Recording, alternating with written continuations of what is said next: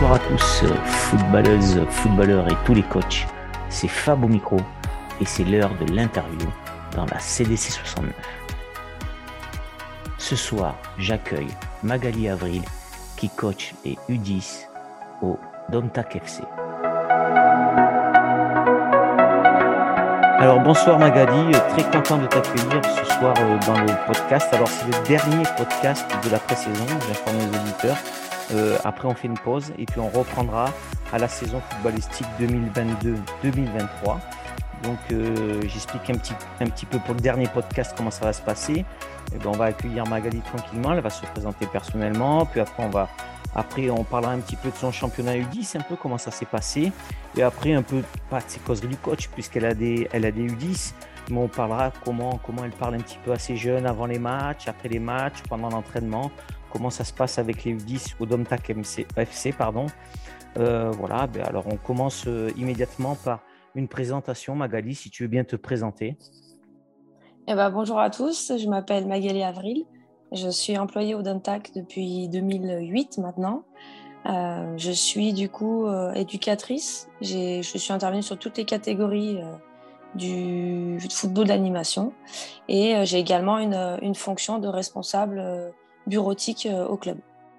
Ok Magali, alors toi, est-ce que tu as un peu un petit passé? Est-ce que tu as déjà joué au football, toi, féminin?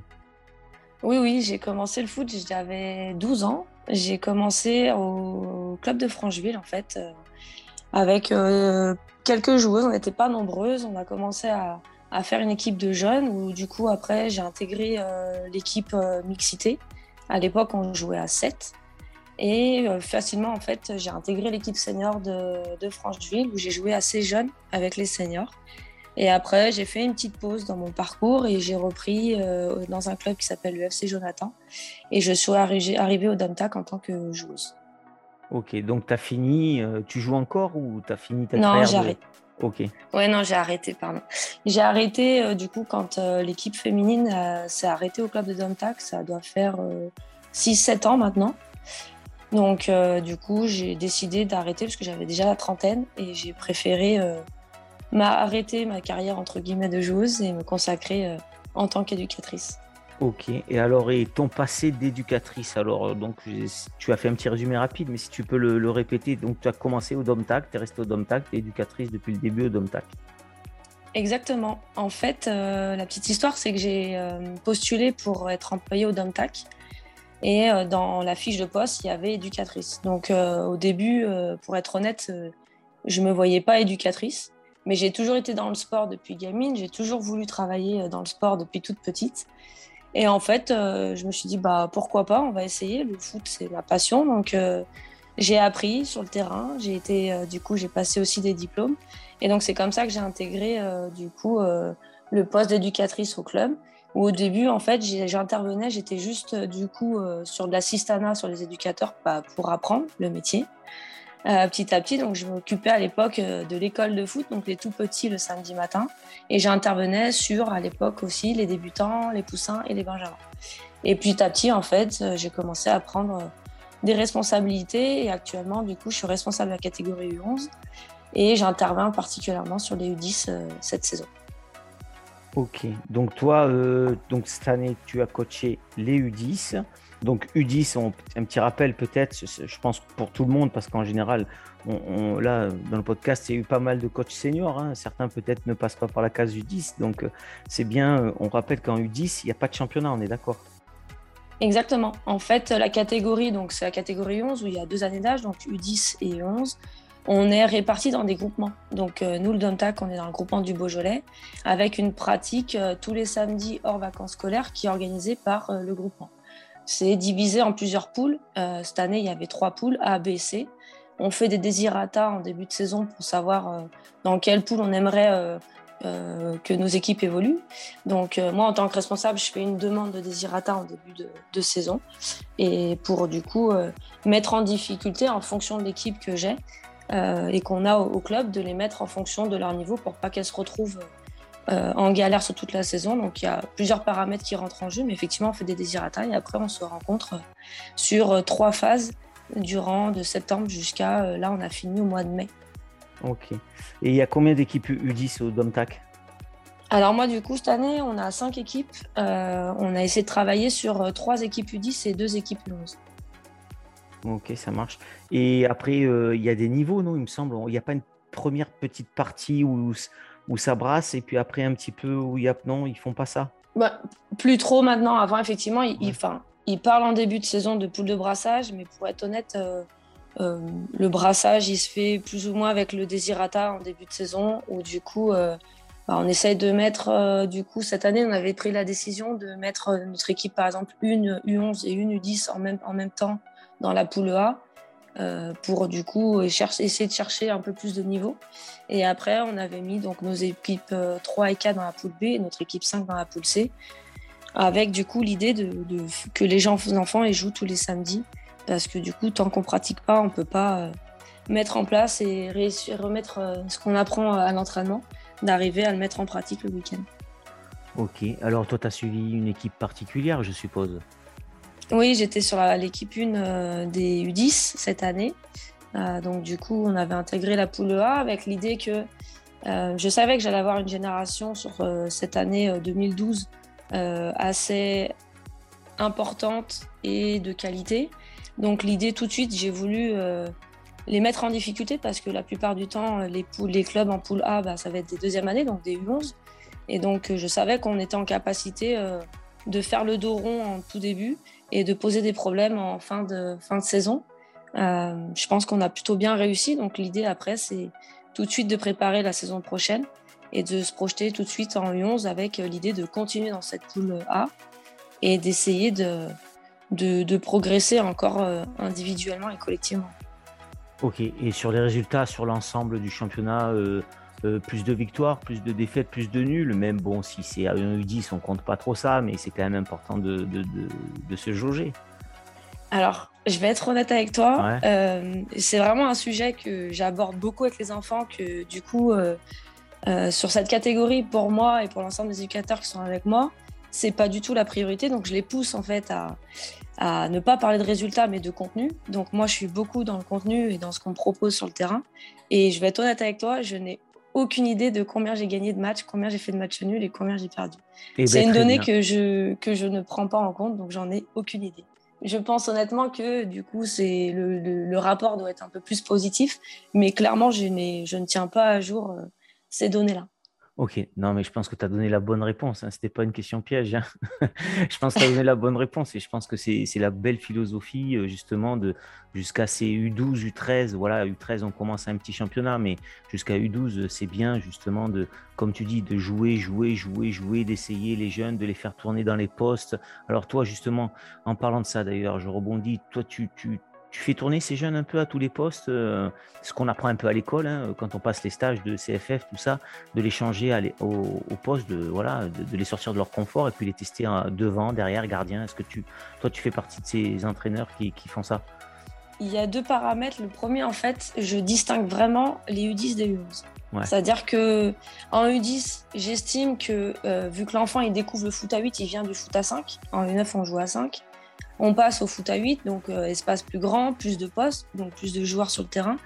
Et donc, en fait, dans un premier temps, mon idée, c'est essayer de juger, de jauger un joueur sur un poste et qu'il prenne le temps de comprendre son, rôle et son poste dans un premier temps. Et après, clairement, en fait, ça va être l'adaptation du joueur. Est-ce que je peux le pousser? Si je peux le pousser, je vais certainement pas me gêner à le pousser, ils le savent. Euh, ce, que je, ce, que je, dis aux enfants, j'essaie de leur faire comprendre, c'est que je ne conçois pas le football avec un enfant de 10 ans qui soit en capacité de jouer qu'à un seul poste. Pourquoi? Parce que du coup, entre le foot à 8 et le foot à 11, j'ai aucune garantie que le joueur aura exactement le même poste entre le foot à 8 et le foot à 11. Et je ne veux pas en fait former un joueur qui se retrouve bloqué dans un poste, qui n'ait pas les capacités de s'adapter. Et donc, j'essaie donc après, en fonction du, du, profil joueur, là effectivement, je vais être en capacité de changer de poste. Mais après, quand on est sur, par exemple, cette année, euh, j'avais 30 joueurs U10, et eh ben, euh, je ne peux pas avoir 30 joueurs de la même qualité et du même niveau. Donc, on s'adapte à tout ça et on va pousser ceux qui sont en capacité de répondre à, ce poste-là. Le seul rôle qu'on ne pousse pas, par contre, c'est le gardien, parce que je demande, du coup, dès qu'on rentre dans ma catégorie, en U10 11, que le gardien soit identifié. parce que c'est un rôle important, parce que c'est un poste à part, différent. On propose aussi des spécifiques pour qu'ils puissent développer des qualités. Mais effectivement, on est euh, là-dedans, on va être dans le changement de poste sur la ligne milieu défensif ou euh, à défenseur et, et, attaquant, mais pas sur le poste de gardien. Ok, alors si on revient sur les plateaux, hein, ça s'appelle des plateaux en fait. Hein. Ces plateaux, comment tu les as trouvés? Intéressants est-ce que tu as été euh, déçu par certains plateaux? Est-ce que dans l'ensemble, que ce soit les coachs, les parents, aux alentours, est-ce que tu sens euh, une belle philosophie générale euh, sur ce championnat U10, U11 là? Alors du coup, nous, sur les plateaux, je vais être honnête, le niveau du groupement du Beaujolais, il, faiblit. il y a moins d'adversité qu'il y a quelques années. On avait un petit peu plus de clubs qui qui était intéressant à jouer. Là, je trouve que le niveau est un peu plus faible cette saison et depuis quelques saisons maintenant. Donc en fait, euh, pour essayer d'éviter de pour essayer de trouver une solution pour pallier à ça, euh, l'idée c'est que quand euh, on n'a pas de plateau organisé par le groupement, c'est que moi j'organise des plateaux ou des matchs amicaux. Et là, par contre, je vais aller chercher en fait des clubs dans le voilà, des structures qui sont très intéressantes à rencontrer pour justement pouvoir me juger euh, sur euh, notre avancée, notre progression, que ce soit en 10 sur 11, et là, c'est super important. Après, tu parles donc des à côté. Moi, c'est le côté euh, qui me freine un petit peu plus avec certaines attitudes qui me déplaisent de plus en plus, que ce soit des éducateurs ou derrière la main courante, malheureusement. Déjà, de jouer du coup sur, sur des, des jeunes comme ça, donc c'est un peu difficile je vais pas te cacher que j'ai beaucoup de mal avec euh, certaines attitudes d'éducateurs et je suis capable de mettre en pause mon match, ça m'est arrivé cette saison, et de reprendre un éducateur parce que nous, on est sur. Euh, quand on a un plateau, on a quatre équipes, donc on utilise deux terrains, on est dos à dos avec les éducateurs. Et la dernière fois, j'ai arrêté de coacher pour euh, reprendre un éducateur parce que j'ai estimé, peut-être que je me suis trompée, mais qu'il n'avait pas les bons mots et pas la bonne attitude pour des enfants de, 10-11 ans. Donc voilà, je suis un peu trop là-dedans parce que je pense que notre rôle, il est super important sur euh, la transmission des valeurs. Euh, on forme des footballeurs, certes, mais aussi on forme des futurs euh, hommes et femmes qui vont avoir un rôle à jouer. Et je pense qu'on doit avoir la bonne gestuelle, le bon langage, la bonne attitude dans la victoire, mais surtout dans la défaite. Et qu'on doit leur, leur, faire comprendre qu'on apprend après. si je reviens sur un dernier point sur les parents, peut-être qu'ils mettent beaucoup trop d'exigences sur euh, peut-être euh, une future carrière sur leurs enfants. Et ça leur fait, ça leur, il y a un manque total de lucidité sur certains plateaux. Donc c'est le plus difficile à essayer de pas trop écouter, mais en même temps s'occuper des, joueurs. Donc il y a un, compromis à, trouver euh, sur le terrain et en dehors. Ouais, moi je te rejoins. Bien sûr, j'ai eu l'occasion de coacher quelquefois les U10, les U7, tout ça. Moi, je rejoins sur ce que tu dis. Bon, déjà, tu as entièrement raison hein, de faire ce que tu fais. Hein. C'est bien, tu as la franchise de le dire. Et je pense que s'il y en a plus qu'il ferait, euh, ça, serait, super. Euh, non, moi, je reviendrai sur, sur l'attitude des parents.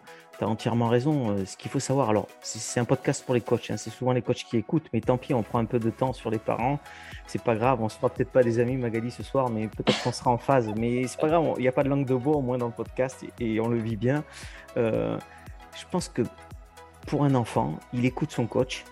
Euh, après, il peut pas avoir 18 coachs sur le terrain. Et le parent, au lieu d'encourager, il coach aussi. Donc ça fait 3 coachs, 4 coachs, 5 coachs. Donc le petit, il est perdu, non? Qu'est-ce que tu en penses? Oui, effectivement, ça fait beaucoup. Alors euh, du coup, euh, moi, je fais passer des messages en début de saison. J'essaye en tout cas auprès des parents. Euh, des fois, je pousse un peu trop. Je vais te dire que en début de saison, j'annonce euh, que si jamais euh, les parents sont sur du coaching et de la consigne technique, voire tactique, je demanderai à mes éducateurs de faire sortir l'enfant et d'expliquer à l'enfant que c'est pas le rôle de papa ni de maman, que nous, c'est notre travail, on est employé pour ça, on est diplômé pour ça, que peut-être qu'il y a des choses qu'ils comprennent pas, euh, mais du coup, en tout cas, on essaie de faire euh, au mieux euh, la mission qu'on nous a demandé de, transmettre aux enfants. Et donc, effectivement, avec certains parents, moi, je discute. Et j'ai réussi, et, deux, trois parents se reconnaîtront s'ils écoutent ce podcast, à leur faire comprendre en fait que plus on va être dans beaucoup d'informations, à un moment donné, l'enfant, c'est ce que je dis, à la fin, il rentre à la maison et qui c'est qui va écouter? C'est papa et maman. Mmh. Il oubliera son coach. Mais sur le terrain, il faut qu'il nous donne ces clés-là d'être dans l'encouragement uniquement, dans le positif avec l'enfant, parce que nous, souvent, quand on va faire une intervention, ça va être pour corriger ou améliorer quelque chose qui n'a pas trop bien fonctionné. Donc, c'est quelque chose qui est important. Et donc, ce que j'ai fait comprendre à ça, c'est certains papas, la plupart du temps, ils m'ont remercié plus tard pour me dire, bah, effectivement, tu avais raison, j'ai compris, et maintenant, en fait, je suis dans l'encouragement et je laisse liberté aux éducateurs.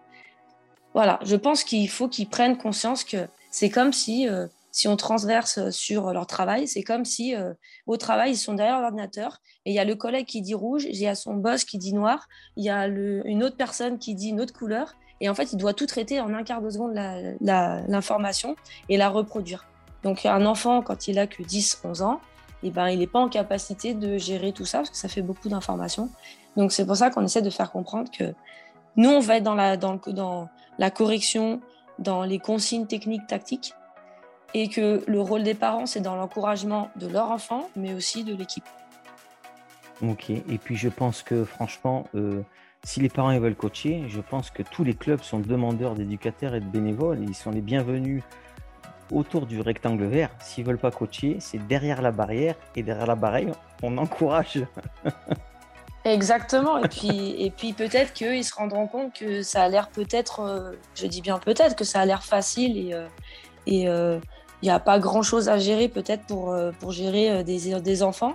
Et en étant du coup de l'autre côté de la barrière, ils se rendront compte de tout ce que ça demande comme travail, de préparation, de concentration, de d'être euh, du coup d'oublier les soucis, d'être euh, voilà, ça demande beaucoup d'engagement, beaucoup d'afflux euh, mental, psychologique, et peut-être qu'ils se rendront compte que on peut pas être comme de partout. Des fois, on a des coups de moins bien aussi, nous aussi, comme les joueurs sur le terrain.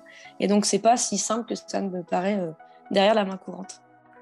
Euh, quelle valeur euh, quelle valeur t'essayes toi de passer à tes, à tes enfants là, tes, tes pitchouns de, de 11 ans, 12 ans, là, 10 ans, 11 ans? Quelle valeur t'essayes de transmettre euh, sur le football? Alors, hum, j'essaie de ne pas me limiter au football et d'essayer de faire retranscrire des messages pour être aussi des bons garçons et des bonnes joueuses et des bons joueurs et des bonnes, de bonnes petites filles. C'est-à-dire que c'est important de prendre conscience qu'on est en train de former des hommes et des femmes, au-delà de, former des joueurs. Et donc, on va être dans le respect. Là, par contre, effectivement, c'est une donnée que je transmets et je suis intransigeante là-dessus. Le respect de tous, de l'adversaire sur le terrain, de l'arbitre, du coach, de tout le monde, de ses coéquipiers. Et après, je suis souvent en fait dans une dans plusieurs valeurs. La première, c'est l'aspect collectif. Je suis toujours en train de dire que on fait un sport collectif, mais à un moment donné, forcément, sur le terrain, il y a quelqu'un qui va faire une différence individuelle. Donc, j'essaie de leur expliquer, même s'ils sont jeunes et qu'ils comprennent, que tout ce qu'ils doivent faire individuellement, s'ils décident de faire, de prendre un risque individuel, ça doit apporter quelque chose au collectif. Donc, ça demande effectivement de faire des efforts. On fait les efforts pour le copain, on encourage, on respecte. Et avec toutes ces valeurs-là, si tout le monde le fait, eh ben, on va euh, progresser individuellement, mais surtout après collectivement. Et c'est comme ça, du coup, que la progression entre septembre d'une saison et, euh, juin de la saison en fin de saison, eh ben, normalement, il y a une progression euh, chez tout le monde. Chacun a son rythme, mais il y aura une progression. Et c'est c'est là où je m'engage auprès des parents et des joueurs en début de saison, à, justement, à ce qu'il y ait une progression. Alors, je t'ai entendu parler de filles, donc il euh, n'y a pas d'équipe féminine à Domtac ou alors c'est mix Bon, les petits, c'est mixé, hein, ça c'est sûr, garçon-fille. Euh, tu, vas nous dire dans ton équipe s'il y a des filles et euh, si c'est mixé. Alors, oui, donc moi, je suis en mixité sur cette saison. On a cinq joueuses féminines. En petit, on a une petite aussi qui est en, en mixité en U9. Et après, on a une équipe qui évolue en U15 à 8. Ah, Donc euh, elles, elles sont, euh, c'est une équipe féminine qui évolue dans le championnat U15 féminine A8. Ok, il n'y a pas de senior, il n'y a pas de, U18 bah, plus maintenant, parce que comme j'ai dit au début, en fait, il y avait tout un projet euh, au Domtac qui a été, qui est tombé à l'eau, enfin, qui a dû être annulé sur une histoire d'il y, a quelques années. Donc on repart de zéro. Donc l'idée c'est de former les joueuses, d'essayer de, de créer avec l'année prochaine une deuxième équipe féminine euh, avec une création sûrement en U13 féminine. Ok, donc on verra des U18 d'ici quelques années, c'est une certitude. C'est l'objectif. Vu qu'elle monte en U15, l'objectif effectivement c'est essayer de, de garder le groupe qu'on a et de les faire euh, progresser et évoluer ensemble et donc grandir ensemble dans les, dans les catégories. Ok, ok. Donc on va pas passer, on va passer à la causerie du coach. La causerie du coach, c'est un bien grand mot quand on coach les, les U10 U11. Mais juste, voilà, euh, si tu peux nous parler un petit peu, ben, tu as quand même, quoi qu'il arrive, euh, l'avant-match, l'après-match. Donc si tu peux déjà nous parler un petit peu, toi, comment, comment tu fais, euh, qu'est-ce que tu appuies comme, comme élément important avant le match à tes joueurs? Alors c'est pareil, en début de saison, on va être sur des principes très simples. je vais accentuer sur des principes basiques, à savoir au tout tout début, juste sur utilisation de l'espace donc là, je vais beaucoup, beaucoup insister sur ce point-là. Et pas forcément rentrer dans des aspects tactiques. Ça va plus de réexpliquer euh, le fonctionnement pour que du coup, ça devienne euh, facile après et qu'après, il n'y ait plus de, de, problèmes à gérer sur cet aspect de d'utilisation du terrain. Ça, c'est au tout début. Et après, en fonction, alors, moi, je vais parler spécifiquement de mon, équipe. Euh, je vais leur fixer des objectifs en début. je peux partir sur trois aspects défensifs trois aspects offensifs. Ça va être, du coup, je vais faire deux ou trois matchs sur mon plateau. Donc en début de, match, je vais faire ma causerie et axer là-dessus. Ensuite, euh, je joue mon match, je dois faire un retour de match, donc sur ce qui s'est passé de positif ou de négatif. Soit je vais prendre la parole, ça dépend du contenu qu'ils m'ont proposé, soit je vais être dans le questionnement pour essayer euh, de les pousser à avoir une analyse de leur performance. Alors des fois, ils vont euh, taper dans le mille, comme on dit, et des fois, ils vont être à côté.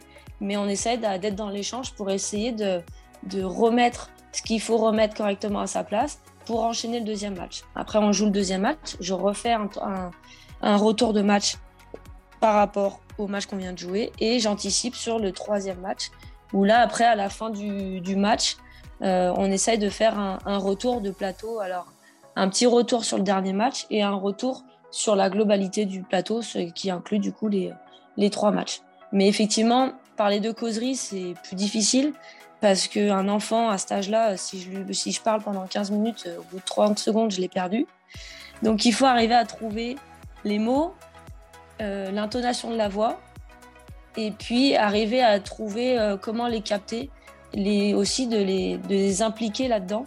C'est pour ça que dans le questionnement, j'aime bien poser des questions pour les orienter, pour voir du coup si on a ressenti la même chose. Et comme je leur dis, du coup, moi j'ai ressenti quelque chose, mais je suis derrière euh, du coup ma ligne. Euh, je suis pas en train de, jouer et eux, j'essaie de leur faire parler, exprimer ce que eux ils ont ressenti en tant que joueurs. C'est pas simple en tout début, mais plus ça va et plus ils arrivent à prendre la parole et être en capacité de, de dire ce qui va et ce qui va pas. Ok, ben moi ça me semble clair ce que tu dis. Euh, je trouve ça je trouve ça très bien. Euh, tu leur laisses la parole et je pense que c'est important à, des jeunes comme ça ben, de savoir s'ils sentent le foot un peu, s'ils ont vu leurs erreurs et tout ça. C'est intéressant tout ça, hein, c'est bien, hein, tu as entièrement raison. Euh, donc à la fin du plateau, comme tu as dit, tu reviens sur l'ensemble du plateau, hein, c'est ça, tu, fais un petit résumé.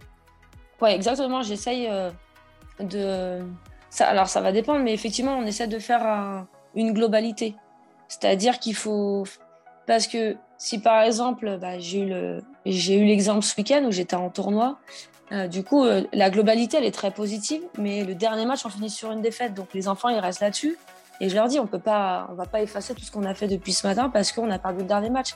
On a fait six matchs, il faut pas rester sur le dernier. Il faut pas oublier tout ce qu'on a fait de bien sur, tout au long de la, journée. Donc forcément, à cet âge-là, ils vont être, ils vont rester un peu bloqués là-dessus.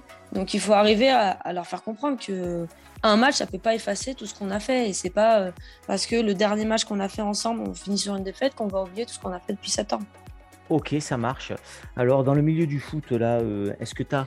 Est-ce que tu as, toi, des coachs qui, t'encadrent, qui t'inspirent, euh, ou sur lesquels tu peux t'appuyer au DOMTAC Est-ce que tu prends des conseils voilà, Qui, qui t'inspire un petit peu ah, au, tout début, au tout début, quand j'ai commencé, forcément, avec, on avait euh, des, euh, des, coachs euh, qui avaient beaucoup plus d'expérience que moi. Donc moi j'ai toujours été joueuse, mais entre joueuse et éducatrice, il y a pas mal de, de choses à apprendre.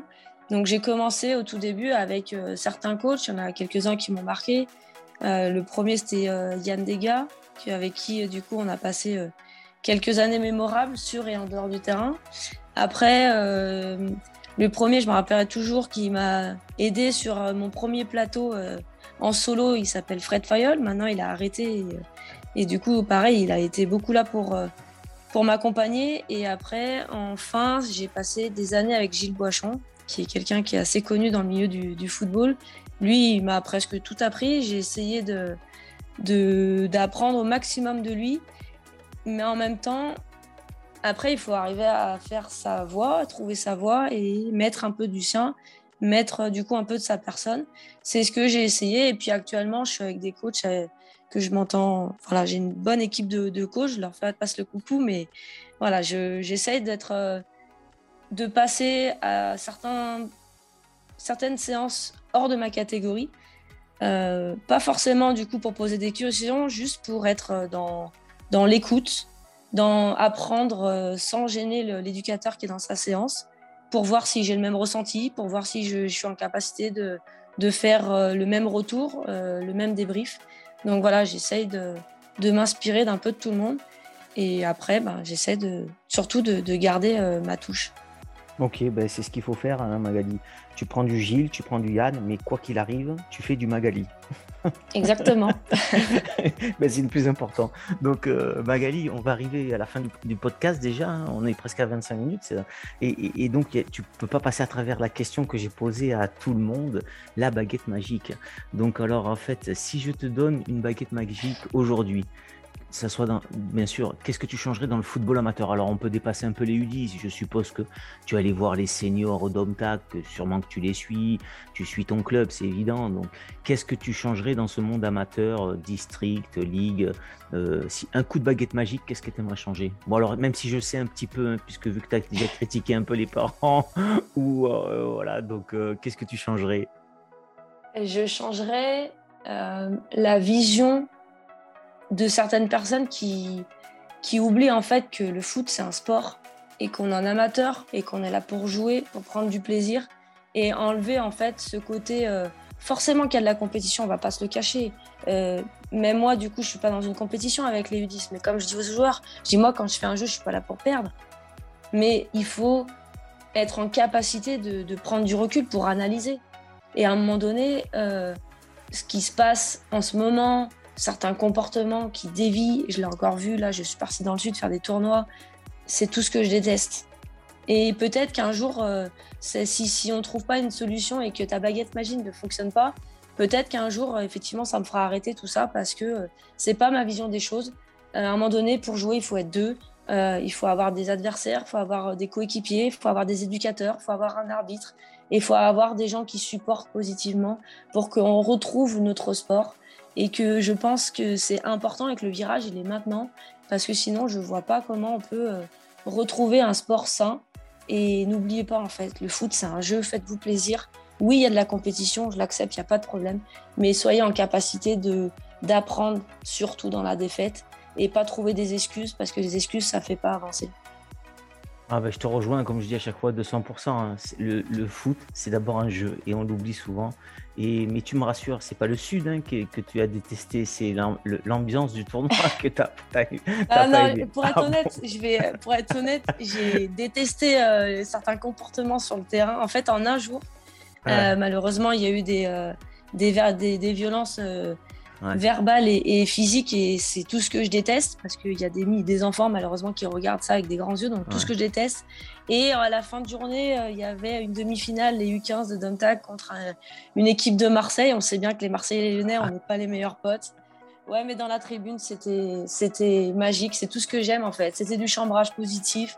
À la fin, bah, heureusement pour nous, le Domtac a gagné. Les Marseillais disent bah, allez, on va à la buvette et, et voilà. Et on parle de, on parle de tout ça. Donc euh, voilà, j'ai, vu le côté que j'aime pas et j'ai fini sur une bonne note. Donc euh, je continue de, d'espérer que on va retrouver cette bonne note. Je l'espère en tout cas. Et je pense que c'est important de, de revenir à, des choses simples et pas oublier, comme tu l'as dit, euh, oublions pas que c'est un jeu. Mais c'est vrai que ça passe par nous après les coachs. Hein. C'est clair qu'il faut, il faut rien lâcher, hein, parce que si on lâche, c'est cuit. Hein. Euh, alors, euh, il me semble que sur ce, ce podcast, c'est Rachida Majri qui t'avait désigné, il me semble, si j'ai un, bon souvenir. Donc, alors, on arrive aux désignations. Euh, Magali, est-ce que toi, tu as réfléchi un petit peu à la désignation d'un coach ou d'une coach ou de deux coachs? Est-ce que tu as ça en tête ou est-ce que tu veux encore réfléchir? Non, j'en ai déjà. Ah, super. Je vais, dire merci à Rachida, même si elle avait oublié mon nom de famille, mais c'est pas grave, je l'ai chambré quand on s'est revu sur la fête départementale des féminines. Euh, mais euh, du coup, j'en pense, je, pense à deux. Alors, ouais. la première, en fait, c'est une amie qui, avec qui j'ai joué au Damtac, qui s'appelle Charline Rousseau. Elle est du coup éducatrice à Villefranche sur les U15. Très bien. Et le deuxième, parce que du coup, il m'a beaucoup apporté euh, et aidé cette année avec les U10. Il est chez nous au Domtac, il s'appelle Mathieu Riolo. Si je te fais une petite bague, par contre, il faut prévoir une heure de podcast et pas 30 minutes parce que c'est une pipelette. C'est moi le maître du euh, temps. Mais il est super euh, intéressant dans, les échanges. Il y a, y a de quoi, il y a matière à faire. Ok, super. Est-ce que tu as les deux contacts? Tu pourras me les passer à ouais, WhatsApp? Ok, super. Ben, je te remercie. Bon, ben écoute, avant de te laisser le mot de la fin, Magali, euh, je te remercie pour cet échange, cette interview pleine de fraîcheur, pleine de franchise, comme on les aime dans le podcast. Euh, franchement, un grand merci d'avoir joué le jeu de la désignation de Rachida Majrik. On, on, lui fait un petit coucou si elle nous écoute. Et puis, je te souhaite eh ben, de bonnes vacances, une bonne reprise au Domtac. Euh, et puis le mot de la fin, il est pour toi. Tu remercies, tu fais un coucou à qui tu veux. Euh, la fin est pour toi. Eh ben, écoute, en premier, déjà, merci à Rachida pour la désignation parce que, parce que comme tu l'as dit, on a très peu parlé. Euh, forcément, c'est en dessous, c'est pas comme les seniors, ça attire un petit peu moins la lumière à l'édition 11, voire les jeunes. Mais c'est la base aussi des seniors, donc c'est important et j'ai trouvé ça super intéressant ton invitation. Donc merci à toi déjà aussi Fabrice pour avoir accepté euh, cette interview. Euh, j'ai adoré en fait parler de tout ça. Effectivement, j'aime parler de mon métier et de, ma passion. Et après, du coup, pour euh, te souhaiter également des bonnes vacances, du bon repos. Merci à toi pour ce que tu fais pour le foot amateur. C'est intéressant et c'est enrichissant d'écouter ce genre d'interview avec différents coachs. Donc c'est top. Et je finirai le mot de la fin pour dire, comme on dit, on, finit toujours le, on garde toujours le meilleur pour la fin. Je vais te chambrer là-dessus. Euh, finir sur euh, une féminine éducatrice et euh, sur les U10 U11, je trouve que la, la dédicace, elle est sympa et je, je, passerai un, grand coucou à, tout le monde au, au Domtac FC.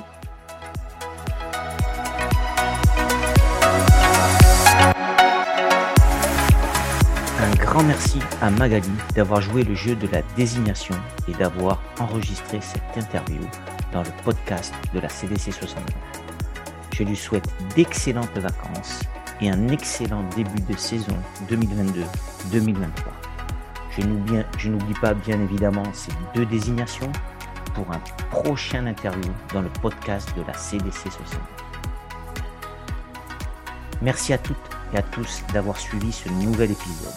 N'hésitez pas à liker et à nous suivre sur nos plateformes Instagram et Facebook le podcast de la CDC 69 part en vacances et reprendra ses interviews fin août, début septembre pour une saison 1 lors de la saison footballistique 2022-2023. À bientôt et vive le foot!